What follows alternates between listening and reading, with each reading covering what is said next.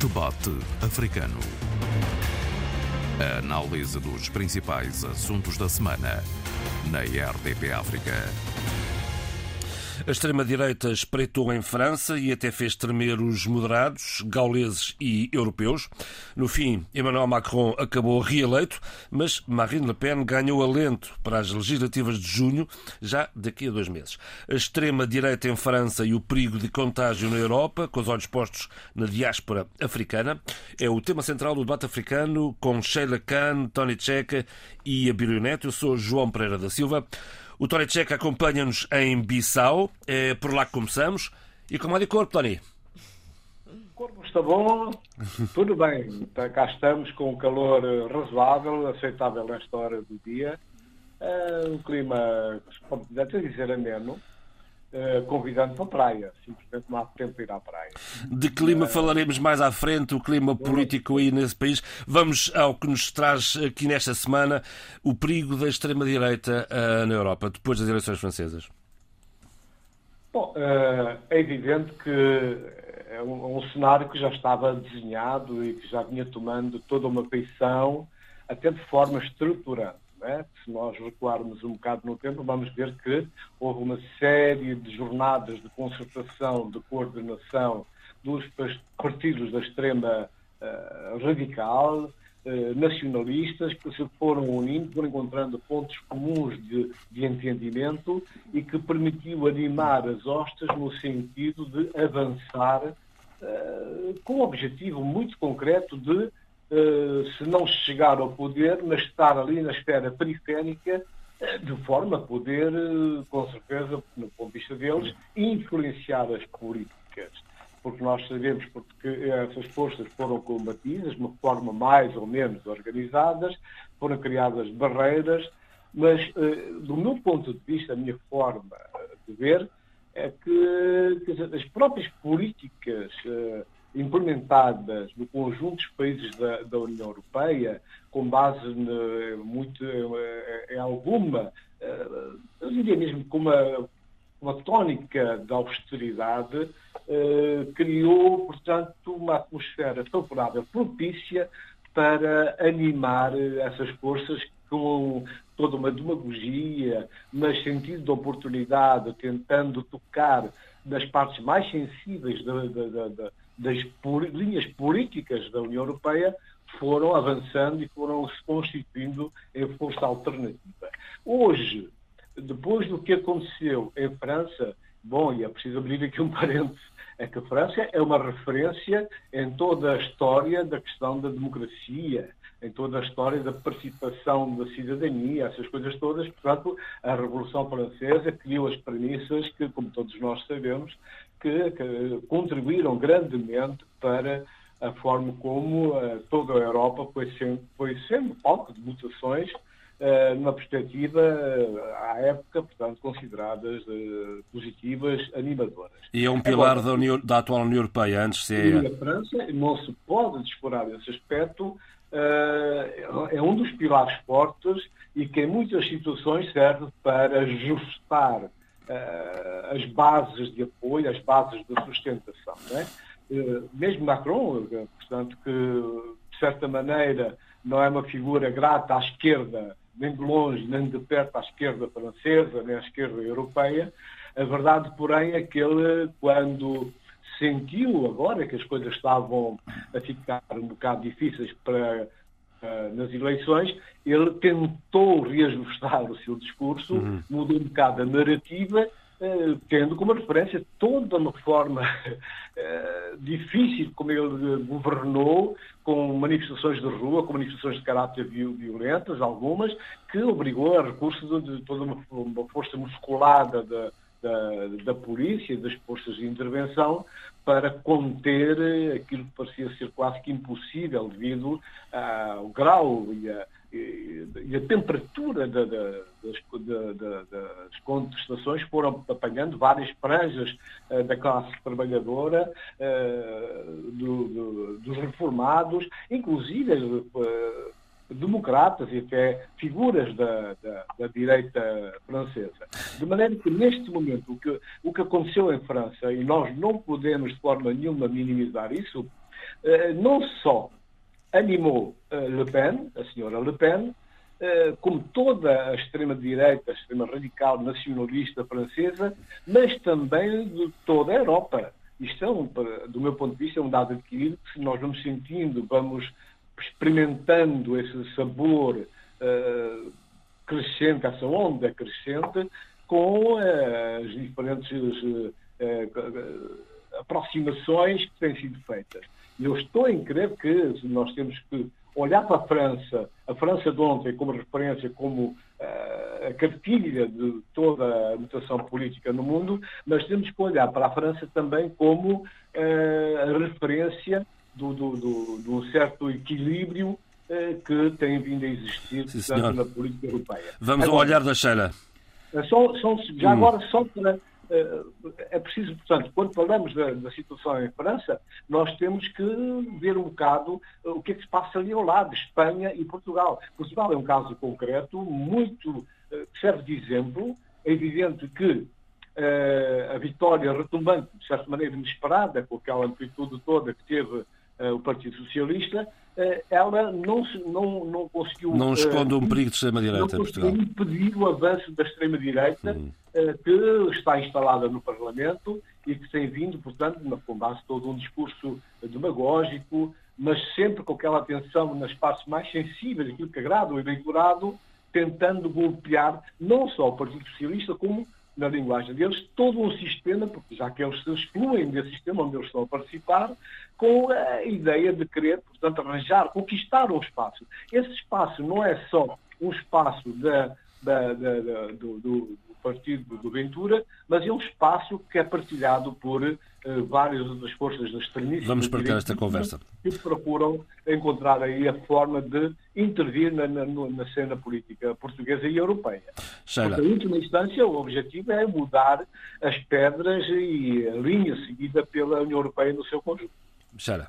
Eu confesso que eu estava muito preocupada Uh, e estava angustiada no domingo passado. Enquanto eu não vi os resultados, uh, fui seguindo uh, com muita atenção os debates, os, todas as notícias que, iam, que vinham em torno das sondagens perante a segunda volta Macron e Le Pen. Em primeiro lugar, é preciso perceber isto. Macron, em 2017, com a sua campanha, a Ode, a grande Ode En Marche, vem, de certa maneira, oferecer um espaço a que o Partido Socialista tinha deixado completamente morto. Uhum. Zombie. E isto é importante. Esvaziou dizer. completamente. Completamente. Uh, e, portanto, foi aqui. E depois não podemos esquecer que ele era um homem jovem. Estamos a falar de uma pessoa que tinha nessa altura 30 e tal anos. Não me recordo agora a idade certa, mas sei que já ia na, na casa dos 30 e tal anos. No entanto, foi um presidente muito jovem para o, o, o, lugar e o papel que estava a representar e que iria representar para um país, como dizia há pouco o Tony Checa, importantíssimo numa determinada Europa, que também é importante dizê-lo. Para uma determinada Europa, ele foi muito importante e era muito importante nessa altura. Macron foi se tornando um presidente extremamente polémico, não nos esquecemos da situação terrível com os coletes amarelos. Não nos podemos esquecer que os últimos dois anos, todos nós, no mundo, nomeadamente a Europa, sofreu uh, com as medidas de, de, de, com, relativas com o Covid-19 de, contenção. Houve imensa reação em França e os franceses, nesse aspecto, em termos de reivindicação, e não são de nada uh, uh, encolhidos para irem para a rua manifestarem-se. E há aqui uma questão muito importante: é que Macron tem sido muito criticado uh, pelo seu distanciamento com a sociedade civil, o diálogo com a sociedade civil, um, muito uh, criticado pela sua relação muito mais próxima, muito mais fácil e fluida com os tecnocratas. Um, esta segunda, na, neste, nesta, nestas eleições francesas, importa referir aqui algo que a mim me pareceu problemático e preocupante. Um, Macron não foi a nenhum debate público. Uh, escudou-se num argumento de que estava extremamente envolvido nesta situação que todos nós estamos a testemunhar, que é, eu vou chamar como dizem os russos, de uma forma até sarcástica para mim, operação militar uh, na Ucrânia. Uh, e portanto escudou-se um pouco atrás dessa, dessa, dessa sua, desse seu argumento. Importa referir que ele teve um papel uh, importante na, tenta na, tentativa de dialogar, de estar com Putin. Foi até bastante uh, criticado e ironizado, tendo em conta toda aquela sua, toda a forma como Putin o humilhou na grande sala e na grande mesa que todos nós vimos. Nesta segunda volta, vemos um Macron muito mais um presidente na rua, da rua e do povo.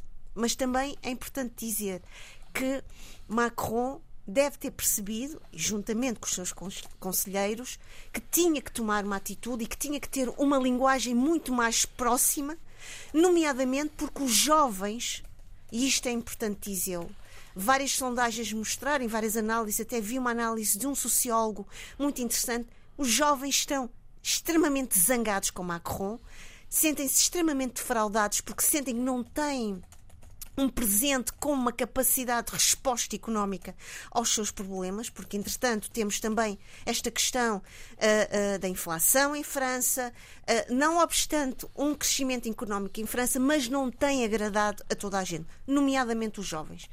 Jean-Luc Mélenchon, na esquerda submissa, a França insubmissa, peço desculpa, veio, não nos podemos esquecer, apanhar uma grande franja uh, para mim, bastante. Uh, uh, Os órfãos da esquerda.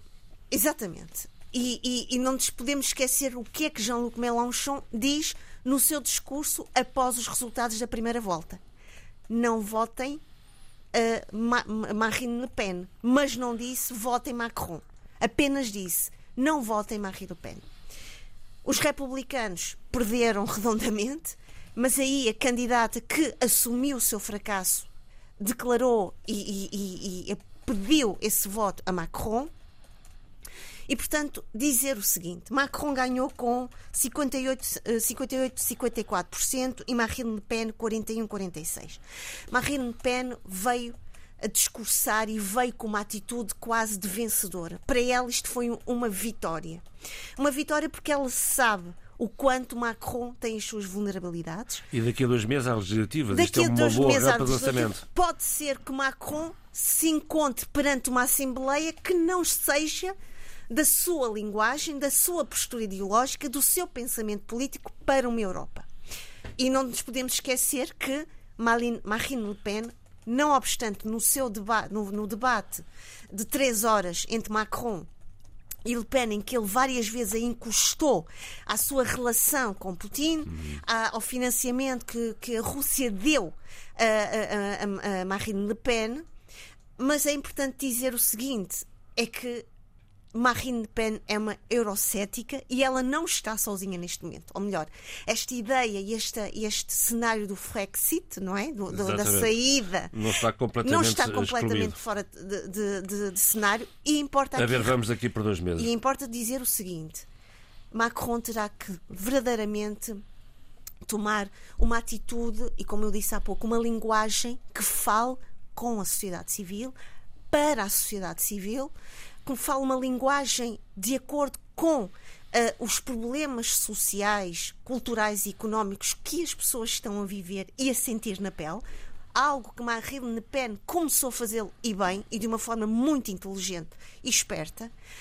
Uh, e depois, importa também dizer o seguinte: ele tem de ir buscar realmente aquilo que ele disse no discurso da vitória, em que eu sou, eu tenho consciência da minha responsabilidade, porque eu sou agora o presidente de todos. Tenho noção de que pessoas que não eram da minha, do meu lado, da, ou pelo menos não, não tinham comigo esta, esta partilha ideológica, votaram em mim. Muito bem. Abílio. Não sei se eu posso só abrir um parênteses. Sim, sim, mas um parênteses para poderes partilhar, Tony. Um parênteses pequeno. Um curto parênteses. Porque a questão aqui, muito bem, disse a Sheila, que é mudar a linguagem, portanto, tem que uma narrativa diferente, mas é sobremaneira importante que Macron tenha essa consciência refletida no seu programa. O programa tem que mudar, o conteúdo tem que ser outro e tem que criar políticas sociais e educativas que, são exigidas pela maioria do eleitorado que, durante algum tempo, até esteve alinhando com, com Macron. Isto é sobremaneira importante. Abílio. Bem, eu, os meus colegas já disseram quase tudo e a mim sobra muito pouco. Eh, mas o que sobra de pouco parece-me a mim que pode ser interessante, que é para fazermos reflexões um pouco mais amplas eh, e muito mais específicas sobre o que aconteceu em França eh, nos últimos meses e até sobre o que tem acontecido em França nos últimos anos e como projetar isso para uma realidade uh, africana, tendo uma uhum. perspectiva naturalmente pan, panafricanista, panafricana ou pós-panafricana, se quiser. Por exemplo, a reação dos países africanos à vitória de Macron essa, é uma pista. Essa, esse é o quarto aspecto. Depois também queria juntar-me a ti nesse aspecto. Esse é o quarto aspecto da situação. Eh, porque o olhar africano tem que ser. Eh, é um olhar importante Sem dentro, de, dentro de, da França e, sobretudo, da, da expansão pós-colonial francesa. Sem dúvida. Não, para a Europa não, para, para, para a África, digamos. Hum. A primeira coisa, a primeira grande nota relativamente ao aparecimento de Macron, e antes de dizer qual é essa nota, eu devo dizer categoricamente que se fosse uh, africano e francês teria votado em Macron. Digo já isso que é para não haver grandes dúvidas, uh, porque por uma série de razões, incluindo uh, simpatia ideológica. Mas agora, voltando àquilo que eu dizia, que eram os quatro aspectos africanistas dessa situação francesa. nós estamos a assistir no mundo inteiro com nuances populares populares ou com nuances popularistas ou até com nuance ideológica mais profunda, a erupção uh, da política feita por movimentos por movimentos da cidadania. O A Marche uh, de Macron é um movimento da cidadania. É preciso que se diga isso com essa, com essa, com essa clareza, não é? E, e parece-me a mim eh, que isto também pode estar a acontecer, ainda que de forma não tão visível, mas pode estar a acontecer em África. Há uma série de movimentos com características semelhantes, eh, com lideranças com perfil mais ou menos eh, semelhantes, mas com um discurso muito mais fluido, que não é propriamente um discurso antigo da tipificação ideológica de esquerda e direita no quadro daquilo que é a reflexão e também a consciência política coletiva africana, é? onde as esquerda, naturalmente, ganharia e ganharia sempre. Mas existe essa novidade de estar a ver eh, o aparecimento de movimentos, eh, sobretudo de jovens, quadros, alguns deles muito bem preparados, a avançar eh, para sub tentativas de alternativas políticas a quadros muito estagnados de status quo em, em países africanos. Está-se a assistir eh, isso efetivamente no Senegal, no Zimbábue, eh, no, no Uganda, eh, no Ruanda pode estar a aparecer também algo bastante semelhante, não se sabe é se protegido pelo próprio Kagame ou não, mas também desconfia-se que sim. Quer dizer, numa série de países, movimentos desses estão a aparecer. Portanto, podemos, é estar aqui, podemos estar aqui perante o ressurgir de movimentos que venham também, que são elitistas, como é o caso do Macron e como é o caso de grande parte destes movimentos,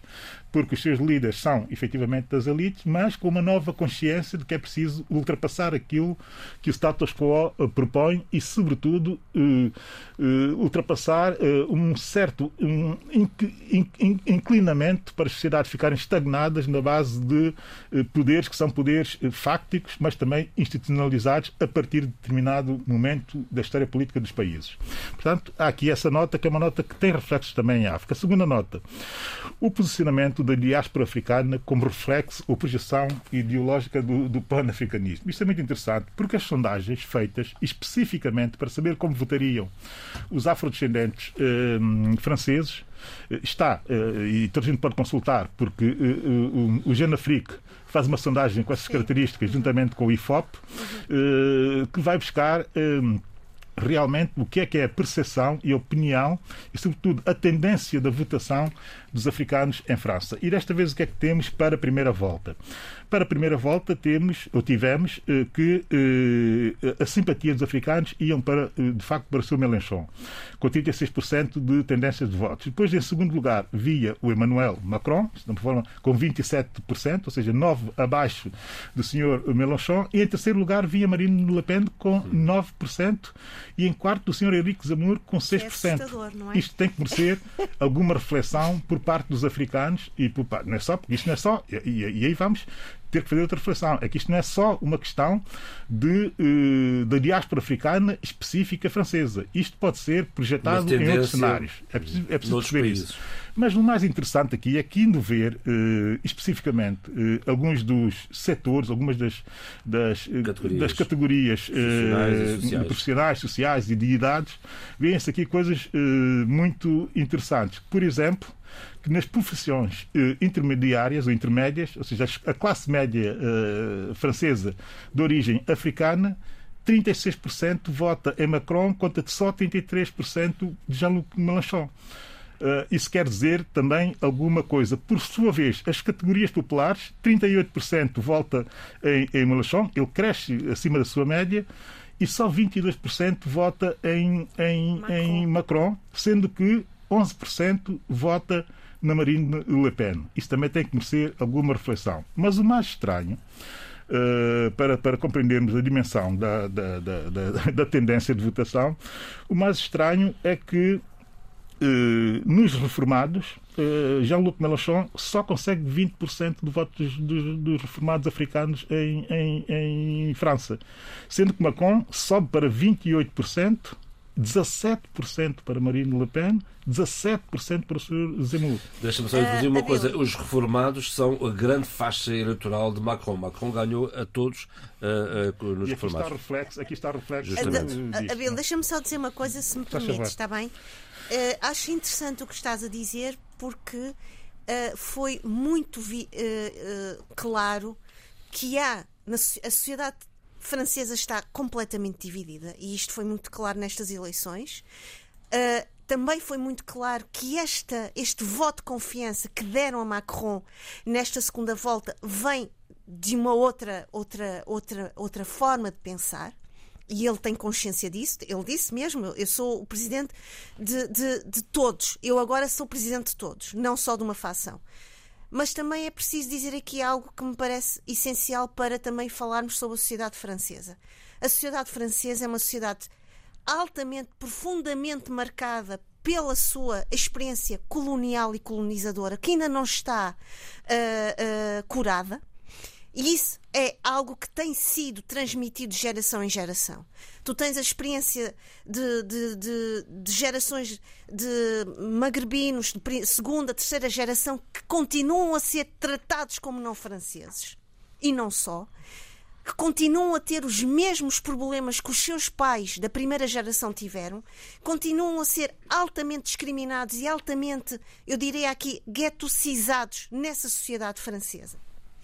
Uh, e claro, uh, Marine Le Pen não é, nem outros partidos da extrema-direita, não, é, não são tontos em perceber onde é que têm de ir buscar esse tal apoio, que é irónico, não é? Mas é preciso também olhar para para as gerações diferentes, perceber a sua dinâmica com a sociedade francesa e perceber que tipo de relação é que a sociedade francesa tem com essas gerações, porque nós podemos ver muito bem isso nos estudos da sociologia, nos estudos da, uh, mais, diria mais de, da área dos estudos pós-coloniais, mesmo da área da, da, da memória, da, e agora um novo tema que está muito em voga e que trabalha muito a questão do ativismo, que há pouco falavas e bem, não só na diáspora africana, mas também naqueles que já são franceses, não, não obstante a cor da pele, que é a questão da pós-memória, que é uma reivindicação de que nós temos aqui um lugar e basta de nos rasurarem, de nos tornarem periféricos e marginais numa, numa sociedade e numa história da qual nós também fazemos parte e contribuímos, contribuímos para ela. Há aqui uma coisa que eu tenho que dizer a propósito disso, dessa sondagem, porque disse há bocadinho eh, que nas profissões intermédias, ou seja, na classe média pura, eh, que Macron ganha e ganha consideravelmente a Mélenchon, mas o interessante é verificar como ele ganha quase que retumbantemente relativamente a, a, a Marine Le Pen, que só consegue nos africanos da classe média 5%, que é o, score mínimo que ela consegue junto dos africanos, que é 5% de intenção de, de, de, de, de voto. Portanto, essa questão da consciência da consciência, mas também, o que a Sheila dizia, da integração, conta muito na, na, na, na, tomada de posição perante o quadro político uh, francês. famílias instaladas e bem integradas uh, como, é, como, é, como é óbvio. E a partir daí, a partir do momento em que existe essa questão material que está uh, relativamente ultrapassada e assegurada, existe também liberdade de se posicionar dentro da, da, da, da própria sociedade que acolhe digamos. Vamos Isso ver. É muito interessante. Um... E dizer só, para terminar, hum. uh, um, um, um, segundo aspecto ainda dessas sondagens, que é, passando a segunda volta, uh, dos 5 milhões, que estão mais ou menos projetados o número de franceses afrodescendentes que votam, porque são mais, estamos a falar só daqueles que votam e não dos residentes uhum. ou marginais ao sistema, ou seja, não, não, não nacionais franceses e, e nem sequer residentes. Eh, aqui o que temos é que Macron eh, ganha a Marine Le Pen de 73% a 27% de intenções de voto. Claro. É demasiado para, um, para, um, para um, uma amostra que representa quase 5 milhões e tal de, de, de votos. Daí, daí a significância disso. No entanto, se fosse Jean-Luc Mélenchon a ir à segunda volta com Macron, Macron perderia por 2% de votos, assim ficava com 49% e Jean-Luc Mélenchon com 51%. Para terminar, o terceiro aspecto que eu dizia, Sheila, já te passo, sim, sim, sim. que eu acho que é um aspecto muito importante, porque eu aqui, a coisa de três semanas, trouxe a colação o Achille Mbembe, que está muito silencioso relativamente à guerra uh, da Ucrânia, a invasão da Ucrânia pela Rússia. E a verdade é que ele responde-me, quase que me está a responder, com um artigo que faz uh, no dia 20 de abril e que está publicado no Genafrique. Uh, o título do artigo é Como contrariar um projeto racista, o projeto racista da Marine Le Pen, sem se abster. Uh, que não é, o que não é suficiente. Ou seja, é preciso uh, ter um posicionamento, um outro posicionamento perante a Marine Le Pen. Ou seja, posicionar-se contra ela, mas assumindo a diversidade de, de, de, haver um vasto campo, e aqui a democraticidade do Aquilembem vem ao de cima, um vasto campo de escolhas, que são escolhas que não têm necessariamente que ser uh, eu tenho que votar contra a, a, contra a Marine Le Pen. Uh, quando ele sugere é que se deve votar a favor de um diálogo, não é? Uhum. E a parte final do artigo, que é a chuva de morte, uhum. tem muito que ver com uh, essa, essa, essa, uma abordagem que ele faz que é muito culturalista, volta outra vez ao culturalismo e, e, e a abordagem do culturalismo com, com a importância que ele tem e que só pode ser uh, imerso só pode ser uh, refletido em ambientes de grande democraticidade. Ele assume isso uh, claramente e vai buscar até a MCZ para dar essa, essa, essa, essa riqueza ao, ao final do, do artigo e que diz que posicionar-se ideologicamente e culturalmente já é suficiente para posicionar-se contra Marine Le Pen. Acho isso verdadeiramente excepcional e aqui eh, o Aquila Mbemba redime-se de não ter dito nada sobre a invasão da Rússia à Ucrânia, porque quase que ele responde eh, totalmente uh, o desenquadramento que é aquela invasão. Muito bem, vamos avançar no programa, até porque hum, há aqui outra questão que envolve a Europa e a África e os migrantes, ou seja, este acordo que foi estabelecido eh, recentemente entre o Reino Unido e o Ruanda para reenviar migrantes que, que demandaram uh, a Grã-Bretanha uh, em reenviá-los para o Ruanda. O Ruanda aceitou, a troco naturalmente de um bom financiamento. A Dinamarca segue o exemplo. Tória Tcheca, um, é este, esta nova, este novo fluxo pode fazer escola aqui na Europa? É muito possível que sim. Depende, portanto, de, de, dos conteúdos, depende, de facto, da forma como o assunto foi tratado. Se essa massa de, de africanos deslocada que se encontra na Europa, a maior parte delas, por aquilo que nós vamos sabendo, completamente desinseridas da realidade e muito capital humano não aproveitado, uh, obriga-nos a, a, repensar e a, e a e apelar uh, ao bom senso das partes em questão, não descurando, não deixando no silêncio a opinião dos sujeitos principais, que é essa massa humana que está fora, uh, desintegrada, mas que uma parte considerável, uma parte considerável da, dessa gente acabou foi perdendo uh, os laços umbilicais com os seus países de origem e com a realidade vigente. Portanto, é preciso que seja um diálogo triangular e que se tenha em conta os interesses das partes, sobretudo dos sujeitos principais. Aqui, assim, há um problema que nós temos que ver, porque é evidente que neste momento, neste, neste novo contexto, porque tudo, do meu ponto de vista, tudo vai mudar na Europa. Tudo vai mudar. Tudo vai mudar porquê? Porque a Europa vai ter que suportar, numa altura, reparemos o que, o que vinha acontecendo, né? A Europa vinha dando sinais eh, de um tempo de adeus às armas, de desinvestir na área do, do armamento. Há todo um novo cenário, sem dúvida. Estava a dar sinais no sentido contrário. E neste momento, se estivermos minimamente atentos ao, às políticas internas dos países, dos principais países da Europa, se tivermos em conta algumas discussões que já estão a ser eh, levadas a cabo nos parlamentos, nota-se que a tendência que está a vigorar não é investimento nas áreas sociais, não é investimento para melhorar a situação das camadas mais desfavorecidas, não é investimento para melhorar a, política salarial, mas sim no reforço uh, da, do armamento. Portanto, neste momento, uh, nitidamente, não está ainda plasmado nos discursos, mas nas atitudes e nas propostas que já estão sendo avançadas, nas concertações internas a nível da, dos países que uh, ordenam e ordenam as políticas da União Europeia, exatamente é o que está a acontecer. Isso é preocupante, isso é preocupante, porque aí podemos fazer a ponta outra vez em relação aos imigrantes africanos, no caso concreto da França, e não só, porque é importante, de facto, o seu posicionamento e a forma como, vem, como lê a política francesa, neste momento, da sua inserção ou não no país, mas não é menos importante aquela ponte que vem ligando historicamente a França aos países africanos, não só os francófonos, não é? porque a França tem um papel fundamental no que diz respeito às políticas económicas e financeiras e bancárias. Não é? Eu vejo o caso da, da, da África Ocidental, da CDL, que a moeda que circula é uma moeda, portanto, apadrinhada, que durante muito tempo foi gerida... indexada portanto, ao, euro, ao euro através do Banco Central francês. Bancários antes, e banqueiros franceses, exatamente. E então é, é fundamental é fundamental que é, é, essa premissa, esta nova equação tenha em conta esses diferentes interesses, porque é nítido que as políticas que vão seguir, do meu ponto de vista, pode ser que eu esteja errado, tomara que sim, vão virar exatamente para mais austeridade, políticas de austeridade interna,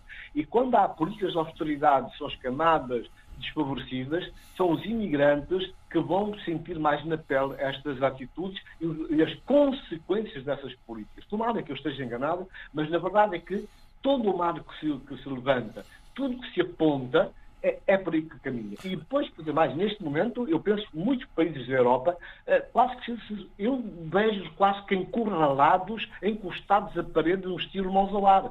Quando o presidente da, da Ucrânia tem aquela atitude que teve com o primeiro-ministro de Portugal, dizendo, bem, nós até vamos recebê-lo, vamos recebê-lo, mas não venha de mãos a manar. Sinceramente, perdoem-me os rádio ouvintes e os meus colegas, mas aquilo uh, beija a grosseria política. Não é normal. Porque a palavra, o gesto, a atitude, o discurso são fundamentais, são os primeiros elementos fundamentais e determinantes na solidariedade uh, entre pares. Portanto, essa situação de armas, armas, armas ou nada, não parece que. Estou, tenho vindo a observar uh, as mutações. Estamos a desviar um bocadinho, Tony. Nós, nós para a semana vamos, vamos à oportunidade.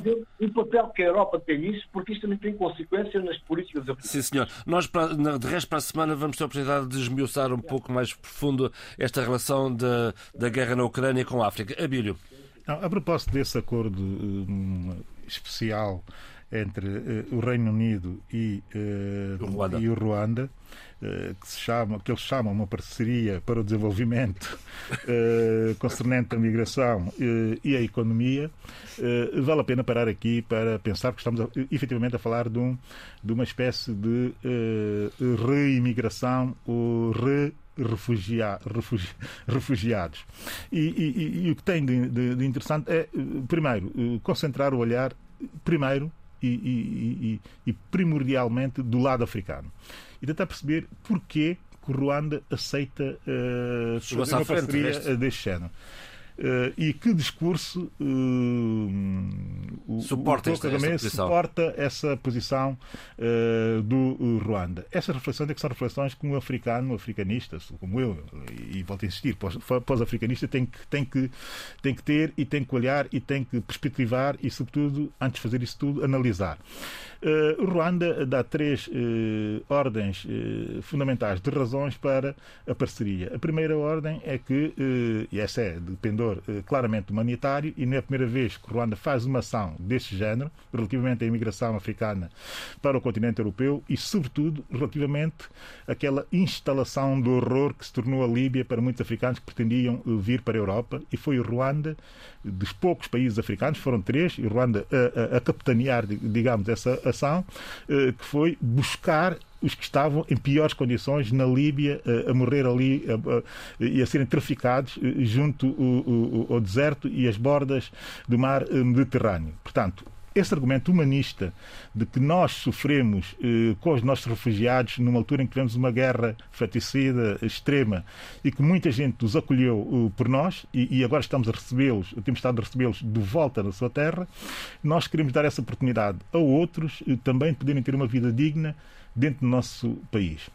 A segunda ordem de razões, eh, que é o seguinte, que estão também muito interessados em trazer de volta para a África uh, uh, os melhores quadros africanos, porque também aqui há um processo de escolha, é preciso compreender também essa, essa parceria, não é?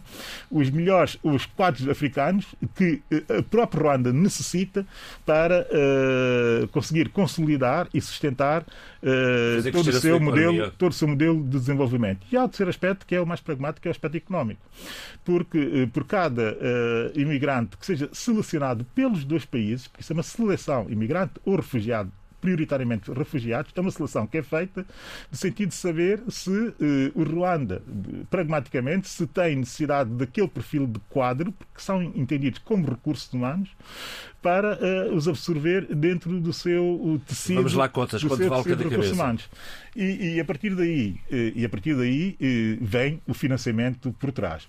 Então, e essa é a grande discussão do lado do, do, do, do Reino Unido, que é quanto é que isso vai custar ao Reino Unido? 144 verdade, milhões de euros. Exatamente, nos próximos cinco anos.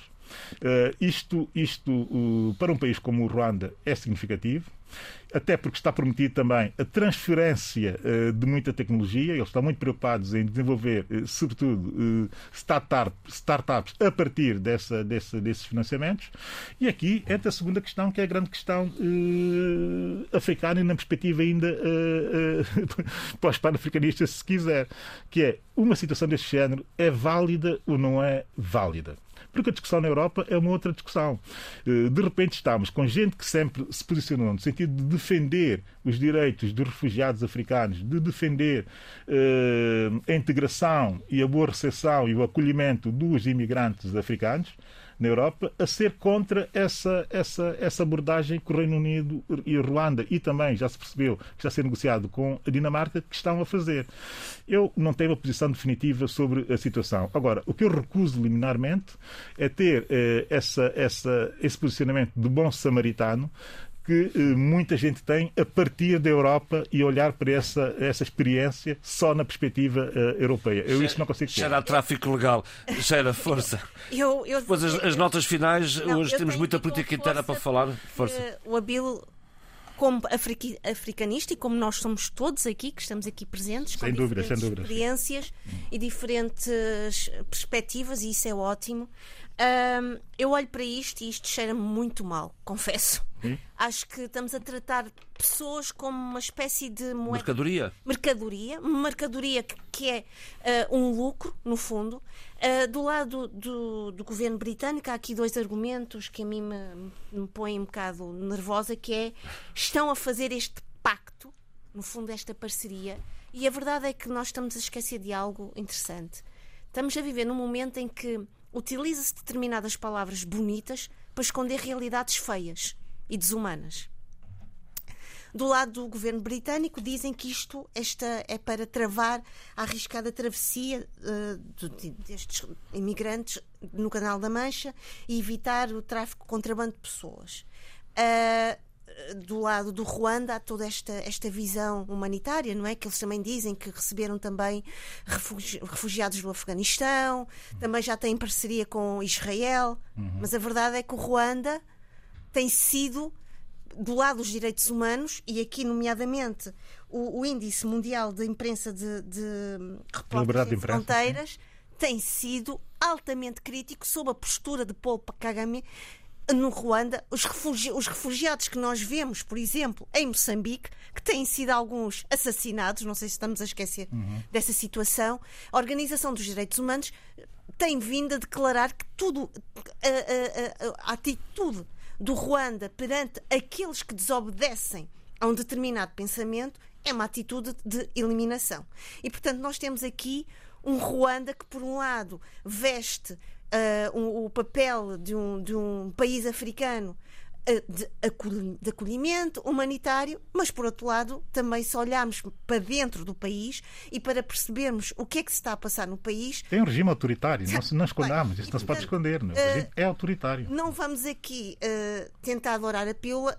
Basta, ainda, ainda o ano passado lembro perfeitamente de estar aqui no debate africano a falar do que se passou, dos vários, o jornalista ruandês que desapareceu, dos vários uh, uh, opositores que desapareceram na África do Sul e, noutros, em outros e, países africanos. E várias, vários, uh, a, a, comunidade ruandesa em Moçambique extremamente preocupada, preocupada com a sua insegurança física e, portanto, acho aqui que estamos a Europa e é preciso fazer esta reflexão.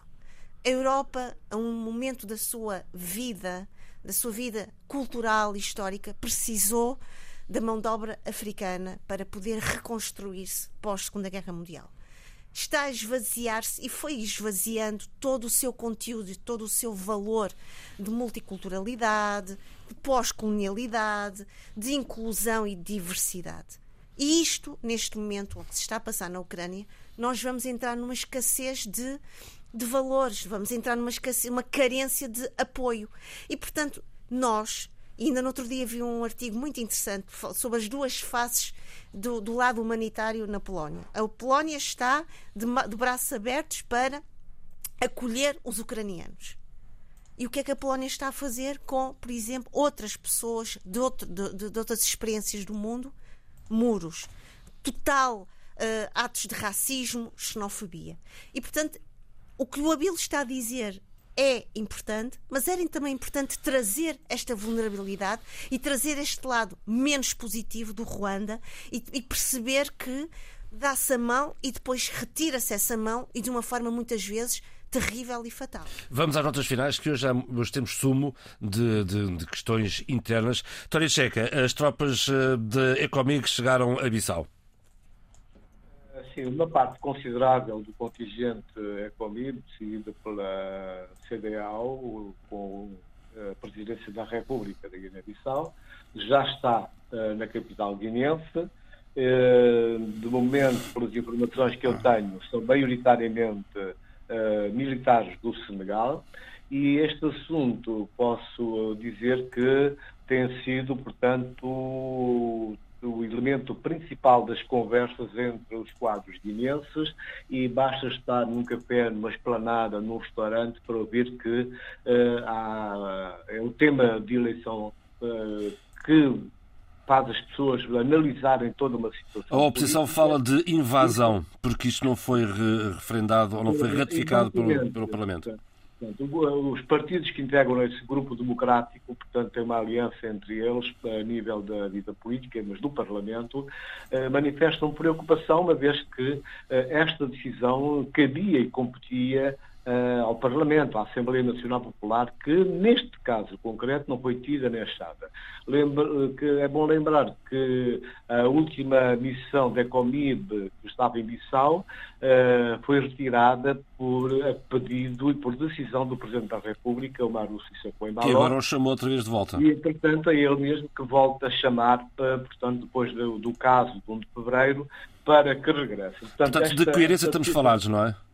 Esta, diz? De coerência estamos conversados.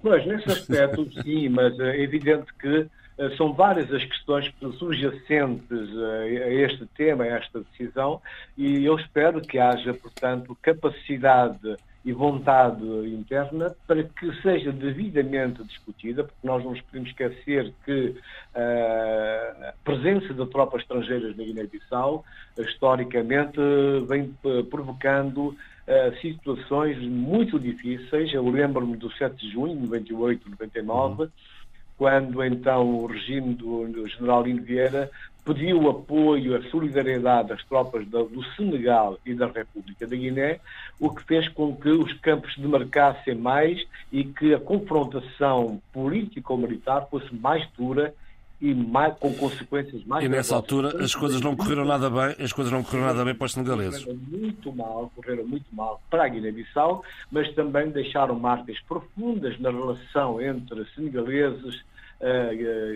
guineenses da Guiné-Conakry e da Guiné-Bissau, que hoje repercutem na, na relação, portanto, entre as pessoas, inclusive entre as comunidades. E depois, se nós juntarmos isso, o, facto de haver um conflito armado na zona de Casamance, que é norte da Guiné-Bissau, pelos guerrilheiros de, de, de Casamansa, então vemos, portanto, o quão perigoso é esta situação. Esperamos que o bom senso prevaleça e que seja dada oportunidade aos deputados da nação, ao Parlamento, para que analise a situação e possa haver uma cobertura jurídica ou legal. Doutor um, Abílio uh, Neto, uh, um, em, em, em, São Tomé uh, fala-se de dinheiro, milhões, muitos milhões, trilhões, bilhões. a semana fica marcada por dois factos relativamente relativos a, a um empréstimo, o outro um memorando de entendimento para um eventual financiamento. Bem, eu já estou um pouco cansado desses casos e, e dessa relação quase que doentia eh, que São Tomé e Príncipe tem com alguns personagens, alguns aventureiros que andam aí pelo mundo. E com o dinheiro a também. Destruir, a destruir promessas de dinheiro.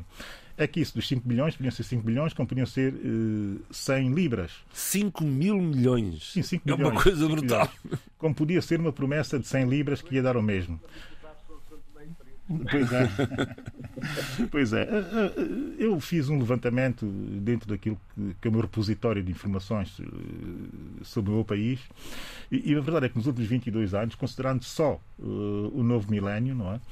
o novo século também, tivemos 18 casos públicos de situações semelhantes a esta, que têm claramente um perfil, que é alguém um aventureiro aparece em São Tomé oferecer uma solução de financiamento ao país. Dois, eh, desse financiamento é necessariamente obrigatório abrir uma conta no Banco Central. Três, os valores são sempre acima de mil milhões. Quatro, isso, isso, com base no levantamento que eu fiz. Eh, quatro, as pessoas que, eh, que fazem essas propostas, eh, para além de serem aventureiras, grande parte delas, 82% das minhas contas, têm um passado muito mau e um passado que pode ser rastreado online com problemas com a justiça em diversas partes do, do mundo. mundo. E cinco, e finalmente, isso, nenhum, nada disto envolve entidades ou pessoas com grande reputação. Uh, a partir daí já fica quase tudo dito. Mas existe um outro aspecto, que é o aspecto de balanço, de perceber que dessas 18 situações não se conhece nenhum investimento feito por essa, por essa, por gente que faz esse tipo de ofertas. Então, o que é que leva o governo, através do Ministro das Finanças, a assinar, a assinar um morando destes? Esta questão, eh, enfim, já. No dia 8 de abril, está aqui a eu não consigo, eu não consigo compreender uh, como é que pessoas que deviam ter uma abordagem séria situações deste género vão pondo assinaturas e carimbos. É o Ministro das Finanças, do país, caramba. do país em documentos que são documentos que até fazem rir Uh, meu filho que tem, 14, que, tem 14, que tem 14 anos, um documento proposto e subscrito por uma empresa, qualquer coisa, Borders, Uh, Development o, Without Borders. Isso, uh, que foi uh, restada em Inglaterra por 100 libras, a coisa de 2 a 3 anos, e que aparece a São Tomé a fazer esse tipo de promoção. Bem, eu não quero estar muito mais tempo parado, porque nos últimos 4 anos estive, tive aqui a situação da OMPP, muito semelhante também, dos suíços que ninguém sabia bem de onde eram, do Banco Russo que ninguém sabia de onde eram, e tudo sempre à procura do Banco Central para ter uma conta. E, e, e não quero voltar a isto. A partir daqui já percebi, que já percebemos todos, que isto é muito normal. O, o, o governo de países pequenos, como São Tomé e Príncipe, ter que lidar com situações deste género e nós temos que ter, eh, sobretudo, é a capacidade e a inteligência de tentar uh, transformar essas situações em situações uh, que internamente reflitam uma abordagem transformista, ou se quisermos, moderna, uh, para resolver essas situações. Isso é muito fácil de fazer. Não é preciso ser brilhante para perceber que nós temos estruturas que podem, de facto, absorver esse tipo de gente e fazer a triagem a partir dessas estruturas sem que seja necessário o Ministro das Finanças ter que estar a assinar memorandos de entendimento. Nós temos uma agência de promoção de investimento estrangeiro. Nós temos uh, estruturas, instituições capazes de fazer essa triagem e, sobretudo, de serem elas a assumir a relação com, com esse tipo de pessoas. Porque nós, efetivamente, custa muito uh, alguém que está a decidir politicamente num país receber gente género com esse tipo de promessas e depois não saber muito bem o que fazer e assinar documentos sem ter a noção do que é que eles valem eh, sequer. Eu compreendo isso. O que eu não compreendo é que, a partir de exemplos que não têm tido qualquer tipo de retorno para o país, que se vá repetindo a mesma prática. Portanto, eu sugiro que isso seja posto ao nível da agência uh, de promoção de investimentos e que não passe dessa, dessa agência, que se crie um estatuto específico dentro da agência, tipo business developer, para esse tipo de gente, que se uh, uh, uh, crie também dentro desse estatuto uma relação institucional entre eles e a agência, responsabilizando-os por concretização dessas, dessas abordagens e que se faça um balanço anual dessa, dessa, dessas ações. E que o Ministro das Finanças pudesse dar explicações ao Parlamento sobre um documento que ele próprio ensinou. Vamos passar em frente, Esta Sheila. situação já esta semana, é esta, esta semana, a Procuradora-Geral da República esteve uh, no Parlamento, Parlamento, a fazer o seu balanço anual. Exatamente. Eu queria deixar, acho que esta nota, uh, esta observação para mim foi marcante o fato de uh, Beatriz Buccilli dizer uh, e, e, e, declarar abertamente que há magistrados, advogados, agentes da polícia e do Serviço Nacional de Investigação Criminal, o CERNICA, envolvidos nas redes de, de, de raptos, uh, envolve, coniventes com todas estas situações de, de crime uh, e que era importante olhar para estas situações e olhar para esta realidade e perceber que estes agentes da lei devem ajudar a resolver os casos e não criar uh, obstáculos e não criar uh, uh, cenários sombrios para retirar daí lucros. Também muito importante também foi o fato de ela ter dito que devido à situação terrível de sobrelotação das, das, das, das cadeias existe uma espécie de instrumentalização de reclusos que vem muitas vezes uh, destes cenários de, de, de, do que se passa do terrorismo em Moçambique, são colocados nas cadeias, mas depois, quando são Uh, uh, quando vão para a sociedade civil, no, novamente, problemas relacionados com reinserção e reintegração colocam-os outra vez nesta linha de, de uma instrumentalização e de uma reutilização destes reclusos para estes atos terroristas. Portanto, há pouco estávamos a falar da questão das, da integração, dos processos de integração, são muitas vezes. Uh, acho que é um elemento que as nossas sociedades africanas, sobre vários cenários e em várias experiências, deve realmente pensar, mapear e criar ferramentas altamente eficazes e concretas e com uma equipa multidisciplinar que possa realmente trabalhar estas situações, porque muitas vezes uh, uh, uh, falar sobre integração, reinserção parece algo muito refinado e muito e que fica bem no pensamento teórico, mas que as nossas realidades do cotidiano e no cotidiano não sabem uh, solucionar e muitas vezes não temos entre nós uh, elementos e componentes necessários para resol resolver estes problemas, que depois se tornam problemas, como eu dizia a semana passada ao Bill, quando estávamos a, a, a falar sobre outras situações, estruturais. E eu acho que isto deveria ficar aqui uh, sinalizado. Muito bem, temos três minutos, eu disse bem, três minutos, portanto, as vossas sugestões todas que aqui apresentaram, agradeço que apresentem uma em 30 segundos, por favor. Sheila. Bem, então eu vou falar do Festival Indie Lisboa, que está a decorrer uh, em, em, Lisboa até o dia 6 de maio tem um programa maravilhoso. Eu tive a oportunidade de ouvir na Antena 1 a, a, a, divulgação do seu programa e com várias entrevistas. Vou chamar só a atenção para dois documentários: um da Margarida Cardoso sobre Cita. Uh, Alves. Nossa, Cita, Cita Valles. Cita Valles, peço desculpa, obrigada. Cita Valles, obrigada, que se chama Cita a Vida e o Tempo de Cita Valles e também ou de Ana Fonseca, se não estou em erro, sobre Cesária Évora.